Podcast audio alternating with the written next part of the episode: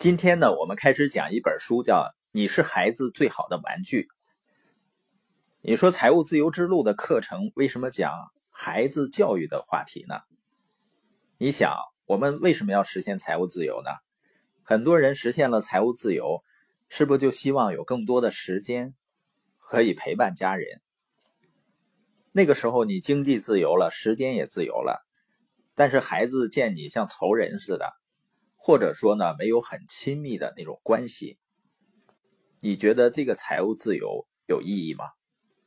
另外呢，我们现在在陪伴孩子去阿拉斯加的游轮上，我也知道自己需要在这方面去成长，在陪伴孩子的这段时光呢，去好好实践一下。所以呢，我讲这本书呢，是和大家一起来学习。我每天呢都会录制节目，但是由于在游轮上呢，有可能会有上传不及时的情况。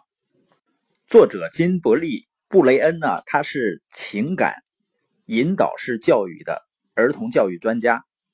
他提出来呢，你本人是比任何玩具都更让孩子喜欢和着迷的。也就是说，孩子最需要的不是智力玩具或者电视节目，他们最需要的是你。他们真正也是最看重的是和你在一起的快乐时光。因为人嘛，他需要被重视，需要情感安全感上得到满足，所以呢，需要和父母单独相处而不被打扰的时间，需要和父母建立一生的亲密的关系。但是现实生活中，我们会发现很多父母和孩子的交流存在很大的障碍或者是问题。原因是什么呢？就是在对孩子的管教中，父母呢经常会踏入一些误区。第一个误区呢，就是控制型父母或者是放任型父母。控制和放任呢，是父母针对不乖的孩子的两种选择。那控制型父母通常采用惩罚的手段。而放任型父母呢，就是两手一摊，放弃管教。你比如说，孩子在肯德基和其他小朋友一块玩滑滑梯，玩的特别开心。这个时候到点了，到吃饭的时间了，然后你叫孩子回家吃饭呢，孩子不干。这时呢，有的父母啊，反复说几遍，发现孩子还不听，就强行带着孩子走。那孩子呢，就闹哭。有的父母就会说啊，你再哭。再不回去，以后就不带你来肯德基了。或者说呢，你要是再哭的话，回家就不允许再看电视了。这种呢，就是控制型父母，用控制型的方式对待孩子。那孩子长大以后会怎么样呢？通常会有几种情况，要么呢，他会变得特别懦弱，因为他从小就被控制嘛，就丧失了自信，而且呢，长大以后是一个很容易被恐惧感控制的人。另外一种呢，他会变得特别有控制性。你见没见过周围有那种控制欲极强的人啊？但你发现他长大了以后，这个世界上能被他控制的事儿多吗？很少。所以这样的人呢，就很缺乏安全感，而且会特别痛苦。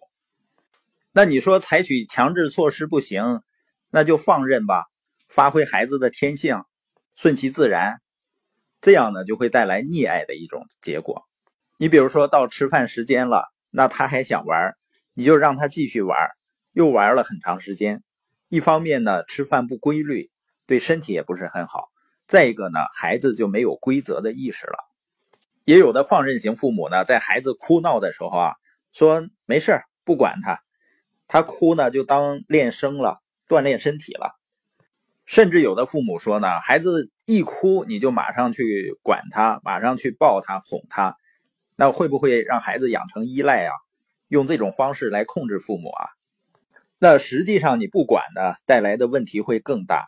也就是孩子长大以后呢，他出现的问题是，他会极度缺乏团队的归属感，因为在他很伤心的时候得不到支持和安慰嘛，所以呢，长大以后会过度的具有依赖性。